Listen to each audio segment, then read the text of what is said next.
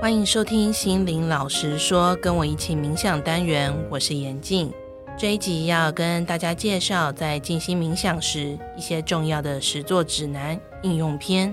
应用篇主要是针对大家开始静心冥想之后一些比较进阶的实作疑问，我会分享一些自己的经验，或者是老师提供的一些见解跟想法。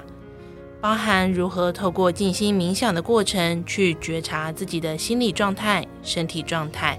如果你是想要了解一些基本的观念，包含静心冥想的时间、地点、姿势，或者如何选择静心或是冥想，可以先回去聆听 EP 四十九的入门篇哦。因为静心冥想的方式很多，所以这边我介绍的仍然是以比较静态的静心冥想为主。无论是刚开始静心的朋友，已经静心一段时间的朋友，都欢迎大家参考。首先，这一集我们要谈论的是关于身体的姿势。在上一集我们有分享到，建议大家开始静心冥想的时候，要是盘腿坐姿，腰杆打直，身体如果有任何的感觉、气动或者姿势上的变化，都是顺着身体的状况，不要去抵抗。但其实，在食物上，很多人会遇到一些不一样的状态，所以这边就跟大家加以解说。第一个部分，很多人会遇到的考验就是脚麻了，坐不住。有一些人平常没有盘腿的习惯，所以做了十分钟、二十分钟的静心冥想之后，就会发现自己的脚开始有麻麻、电电的感觉，这跟能量感觉又不太一样，感觉就像纯粹的姿势上的麻。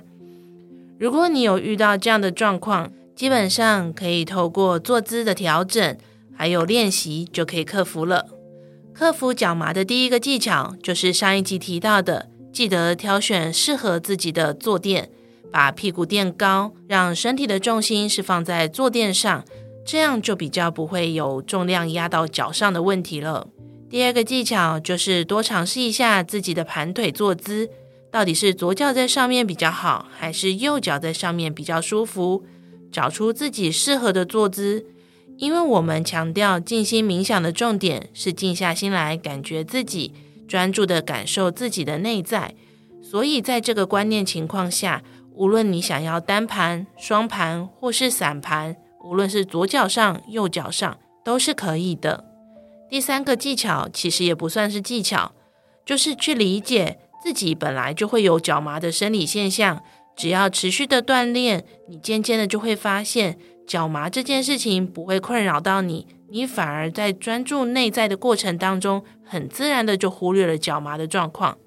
时间一久，你可能会发现，诶，原来我过了四十分钟，我好像也不会被影响，一个小时、两个小时，我好像都可以好端端的坐着，那就代表你进步了。当然，如果你有长时间的静心，建议在结束的时候要先动一动你的身体，包含脚趾头，捏捏你的大腿，动动你的腰部，再慢慢的站起来，稍微活动一下，很适应一下身体状况之后，对自己比较好。第二种状况，有一些人会遇到腰杆打不直的状态，有些人开始静心冥想的时候，才会发现原来自己的腰是没有办法挺直的。这边我有一些经验可以分享。首先，第一种是，如果你身上本来就有一些旧伤，包含有一些人的脊椎可能是侧弯的，或者是他的椎间盘有些突出，骨盆有一些状况，本来在生理上面可能就比较难打直。这时候要记得不要勉强自己盘腿，或不要勉强自己把膝盖弯起来，还是要找到一个平衡点。主要就是你找一个放松的姿势，可以坐在椅子上静心就好了。但记得选择椅子的部分，还是不要坐那种整个瘫下去的沙发或者是软骨头，毕竟那样对静心的品质或者是你的脊椎也没有很好。再来第二种状况，这也是我自己的亲身体验，就是当你开始静心之后，你以为自己的身体有放松，腰椎有打直，但结果发现自己的身体是前倾或弯曲的。我自己刚开始静心的时候，就是这个经验。我原本根本不知道身体有这个状况，我是在团体静心的时候，沈林老师的提醒下，我才意识到的。后来沈林老师告诉我说，如果我没有办法意识到自己的身体姿势，我对自己身体正在摆的位置是有错误认知的，那代表我离我的身体、我的心灵非常远，我对自己的感受力是完全断开的。简单来说，就是我可能完全不认识我的身体。通常这多半是因为以下两种原因。第一种原因就是我们对自己的注意是完全分散的，我们完全没有连接自己的感受力。这有可能是过去多数的时间，你的注意力都在外界，包含别人的一举一动、整个环境的状况、各种风吹草动，因为太在意自己以外的世界，在意他人的眼光，所以失去了对自己的专注力跟连接。一个人会很在意外界的眼光或周围的环境。这边是可以延伸去思考自己的成长背景经历，是否有遇过很多需要顾虑周围环境的状况，会不会有什么样的危险，要怎么生存下去？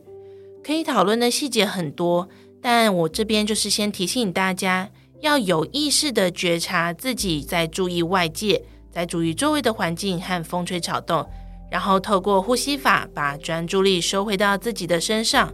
或者是你可以多练习容器冥想，也可以把感受力完全收回自己的身体当中。第二种原因，因为过去有遇到很重大的创伤打击，所以自己把自己的心封闭起来了，连带我们对身体的感觉也就断开了。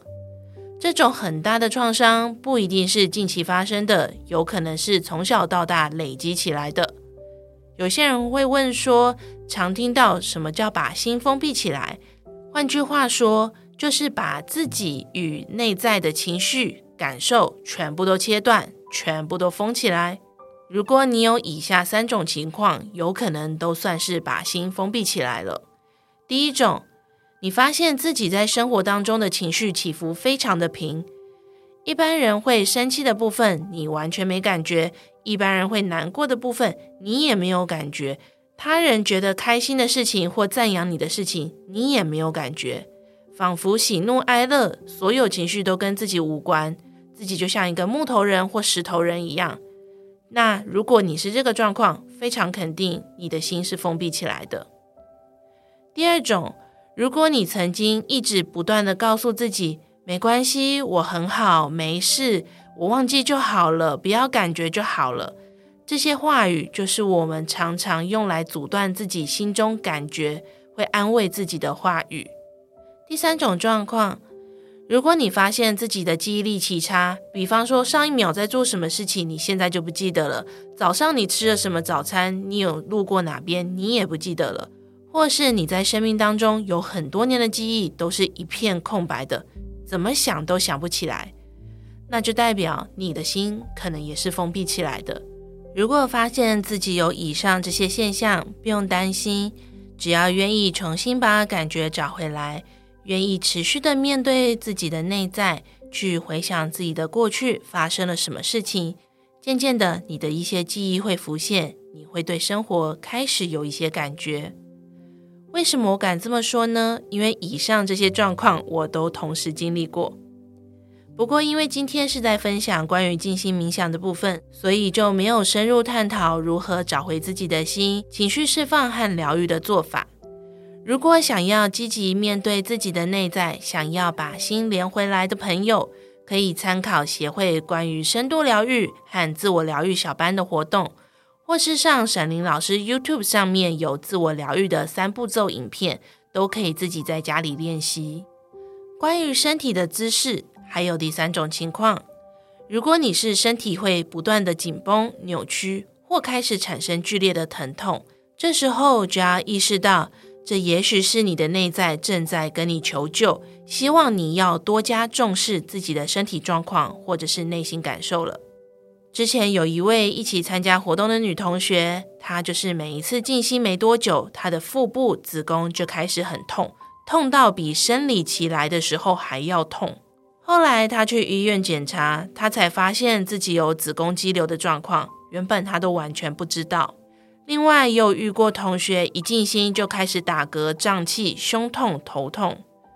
如果身体上有这些反应反复的发生，建议大家就要找时间去看医生，做简单的健康检查，先确定身体上是不是有一些隐疾或者是疾病要去注意的。了解自己身体的状况真的很重要。如果有疾病，就要把握时间，及早治疗和调整。也不是每一次都是状况很严重，但有一些人的确透过这样的过程去意识到，啊，自己血压可能有点高，原来自己的睡眠状况非常的不足，导致于身体有一些指数是有红字的。那这个部分其实也算是静心冥想的一种好处喽。就像我们平常感冒发烧前，其实或多或少对身体就是会有一种敏感度。因此，有机会提早的吃感冒药或者是一些维他命 C 做预防或减缓症状。所以，当我们透过静心冥想的时候，把自己静下来，全然的感受内在时，我们对自身的敏感度就会提高，更容易透露自己内在的真实状态，无论是身体或心灵部分。所以说，静心对我们来说是非常重要的。以疼痛来说，讲完身体层面。再来就要讲心理层面的部分了。我刚开始静心的时候，刚好适逢我人生最谷底的阶段。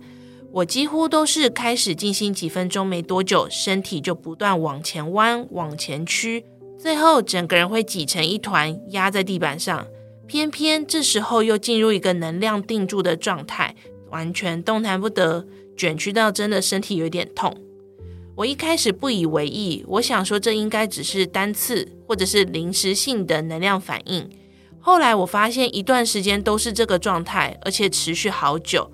于是我就决定在协会活动新静心的时候来询问沈林老师，想说这到底是出现什么问题。沈林老师有回答我这样的疑问，他说要请我仔细的去感受，当我自己卷曲在一起时，我的内心是有什么感觉。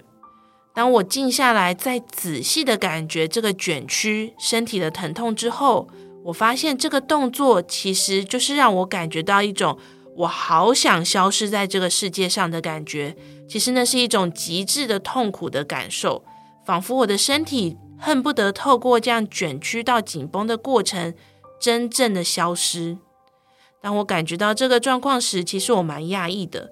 因为虽然我知道自己是很低潮，没错，但我没有意识到我的低潮已经严重到这个程度了。透过身体的反应，就可以让我们意识到心理的状态、情绪的感受，这就是身体跟我们沟通的方法。那遇到这样的状况，我后来怎么处理呢？这个时候，我就是利用静心的时间，与自己好好的对话，讨论为什么我想要消失，为什么我会有这些感觉。接着继续做疗愈释放，那些心中让我生不如死的创伤感受。要怎么做自我对话？等一下会跟大家分享。我们先把关于心理状态、意识层面会影响到身体姿势的部分说完。有些人在静心冥想的过程当中会一直感觉到头痛，那它有可能就是反映我们抗拒去面对自己内在的某些感觉。比方说，有一些人明明就超级无敌生气，然后他还是每天告诉自己说：“哦，我要静下来，我要平静，我要成为一个有气质的人，我要成为一个有礼貌的人。”当他抗拒面对心中有大量愤怒或生气的情绪时，没有好好的宣泄，就会产生身体器官的疼痛，或是胸闷、头胀的状况。还有另一种，当你内心真的太伤心了。就会一直感觉到心碎的感觉、心绞痛的感受。这个其实，在我们没有做静心冥想时，有些人就会知道了。只是在静心冥想的过程当中，会更凸显你的内在状态。因为每一个人都是独一无二的个体，所以以上说明的各种状况，请大家要斟酌参考，不要完全对号入座，觉得自己就应该是怎么样。这样你会失去很多认识自己、探索自己、心灵成长的机会。建议大家要针对自己个别的状态，去好好的感觉你的内在。如果有任何的疑问，都欢迎大家在协会活动时询问各个带领人。这边就先做一个小结论：静心的姿势、生理反应的状况，都会对应到我们的内心。不用去执着的研究每一个姿势、气动代表什么意思，因为不是每一次都是有什么意思。只要在有明显感觉到不舒服的时候，重复发生的现象的时候，再花时间跟自己讨论和研究就好了。接着就要说明关于自我对话的部分，我要怎么跟自己对话？自问自答吗？那要怎么问？怎么答？透过自我对话去认识自己，陪伴自己，基本上没有既定的方式跟 SOP。但我觉得要先掌握一个很重要的概念，就是重视自己的感觉，多问自己为什么。在自我对话的过程当中，记得不要带有批判性，就是保持好奇心的了解自己为什么会这样想呢？当然，我还是提供几个简单的方向供大家参考。比如说，诶，我今天发生了什么事情？这件事情我有什么样的感受？为什么我会有这些情绪跟感觉呢？对方到底是做了什么事情让我产生这些感觉？我为什么会用某种态度来应对对方呢？这个感觉是否似曾相识？过去有没有发生过带给我类似的感觉？那为什么我会在生活当中重复遇到现在这个状况呢？当我知道我现在的情绪之后，我可以有什么选择？我可以怎么陪伴自己？支持自己，帮助自己呢？这边也要留意，每一个提问都是可以多加思考、深入去感受的，不要简单用一两个词汇就带过，这样会变得很可惜。我们探索心灵也会变得很肤浅。我们内心的强大、心灵的韧性、对自己的爱，还有对生活上各种智慧的产生，都有机会在深度的内在对话中得到启发，还有转化。我先举一个错误示范的例子。比如说，今天你跟一个人吵架，那你可能一开始当然会问自己说：“诶，我今天发生什么事？我就是跟人家吵架啊，我的情绪是感受是什么？哦，我很生气。为什么很生气？因为他惹我不开心啊。那为什么我不开心？因为他很机车啊。”讲到这边，如果你的自我对话是进入到这样的状态，没有更深一层的往下挖，那真的很可惜，反而可能会变成一种有受害者情节的状况。而失去自我对话的真正意义。那我举一个可以发想的例子：今天你跟一个人吵架，你可以去问说：“诶，我今天为什么会跟他吵架？他讲了哪一句话让我很不高兴？那句话为什么会让我这么不高兴呢？原来是因为我觉得他批评了我，他讲了一个不是事实的东西，所以我感觉到被质疑、被栽赃，我觉得是一个天大的误解。”被我信任的人误解，我很受伤，我很难过，我觉得很不被尊重，所以我才发了这么大的脾气。接下来，我们就去发现说，诶，所以原来我发脾气的背后，不是真正的生气，而是一种内在的伤心、难过，或是这个人明明是我重要的人，他却不理解我，不支持我，让我感觉到很孤单、很无助。透过一层层的探索，你可能会意外的发现，原来我们的心思并不如我们想的这么简单。原来自己在意的，并不是对方一定要照我们的行动去做事，而是因为对方的行为不如我们的预期，勾起我们内心当中的不安全感，或者孤单感，或其他感受。如果你剖析到这边，你可以好好的静下来，去感觉自己的所有情绪，不管是其中任何一种都可以。在不伤害他人、不伤害自己的情况下，单独的做一个情绪释放，还有自我的疗愈。当你宣泄完这些满意的情绪之后，你可能会觉得，诶，我突然思想变清明了，我脑袋变冷静了。这时候就可以进一步的再问自己：当我无法从外界得到认同感、安全感或其他我想紧抓的感受时，我可以怎么帮助自己呢？我要如何从我的内在去建立、去找回自己的安全感，而不要把自己的幸福、自己的情绪高低起伏都建立在他人的一举一动上。我们的内心都很有丰富的层次，建议大家不要预设立场和框架，就是敞开接受自己所有可能的想法和感觉，这样你才能够挖掘到更深的内在还有潜意识。再次提醒大家。即便我们不希望自己把幸福和情绪高低起伏都建立在他人身上，但这个过程并不是透过压抑或者是不要去感觉就可以达到的，反而是你越能感觉自己的内心，越能感觉自己的情绪感受，陪伴自己，你的自我力量起来之后，渐渐的你就不会那么依赖他人了。下一个要讨论的主题是关于念头。很多人对静心冥想都会有一个误解，就是要没有念头，要完全的平静。但这部分真的是误解。有些人觉得，为了追求平静，他就要采取纯粹的发呆，让大脑完全放空。那要跟大家说明，基本上发呆就是发呆，它是一种比较无意识的状态，跟我们说的专注在自己完全不一样。如果你平常是一个思绪很多、一直想不停的人，有时候纯粹的发呆的确不错。但有一些人，因为真的是大脑转个不停，所以你要他发呆，其实也是蛮困难的。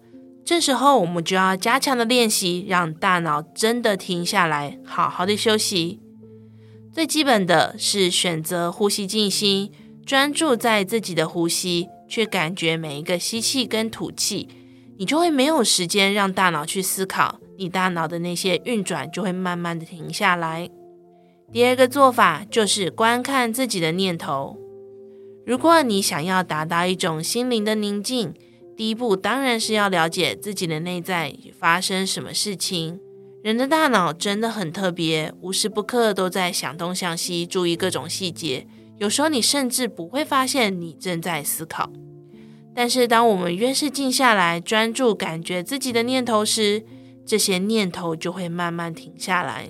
这边提供一个方式给大家参考，就是当你静下心来感觉自己时，你可以想象这些念头会文字化的出现在你面前，就像电影投影一样。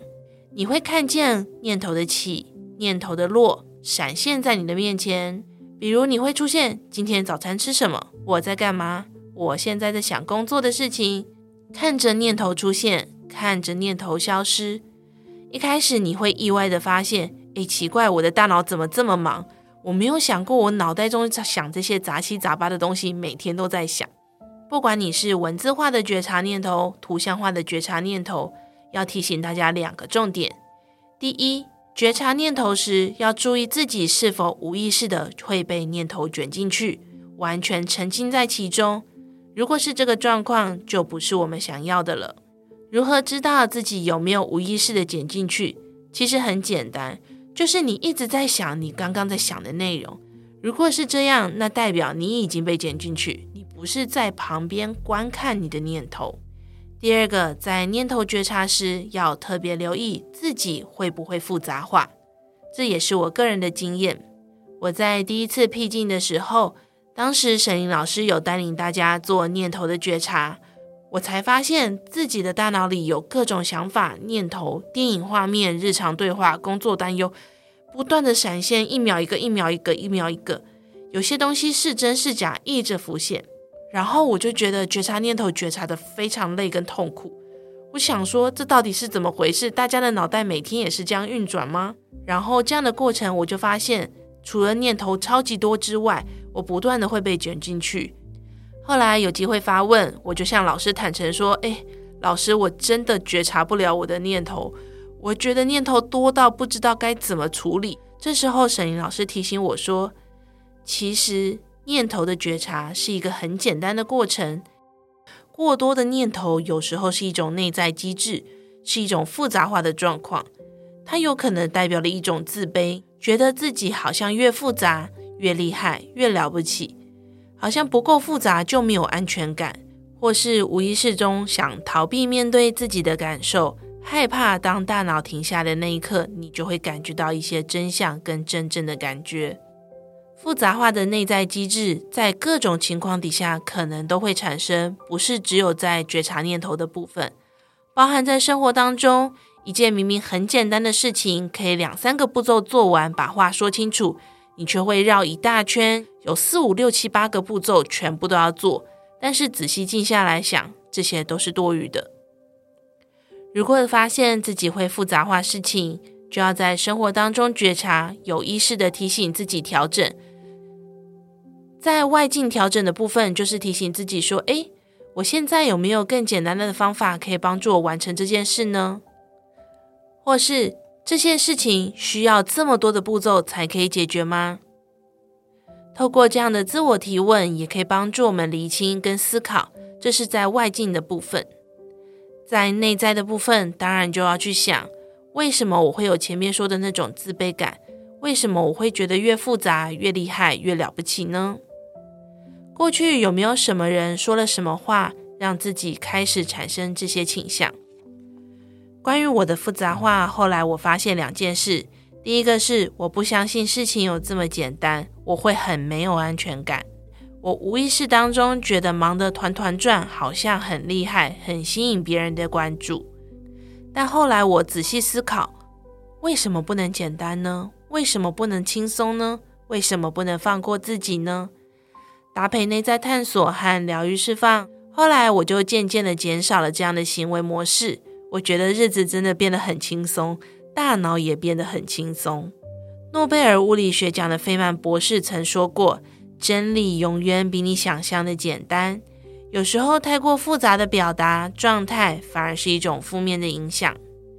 以上说了关于觉察念头的方法、注意事项，但如果你试了几次，都发现你很快的落入无意识当中，被卷进那些念头当中，我会建议大家还是暂时回归到最单纯、最简单的静心，专注在呼吸感受就可以了。其实，在节目当中提到的，不管是自我对话，还是念头觉察觉知，或者是疗愈释放，都有很多深度的内容可以讲。我蛮鼓励大家有机会来协会参加实体活动，因为我们的内在状态其实会需要双向的讨论，才能发觉，诶，自己可以怎么调整。有时候自己盲目的做，还不如有一些人可以提供你一些建议或参考。今天的节目就进行到这边。如果你有关于静心冥想的任何提问，都欢迎写讯息给静心推广与心灵成长协会的小编。我们有机会在下集节目或其他单元当中分享哦。我们下次见，拜拜。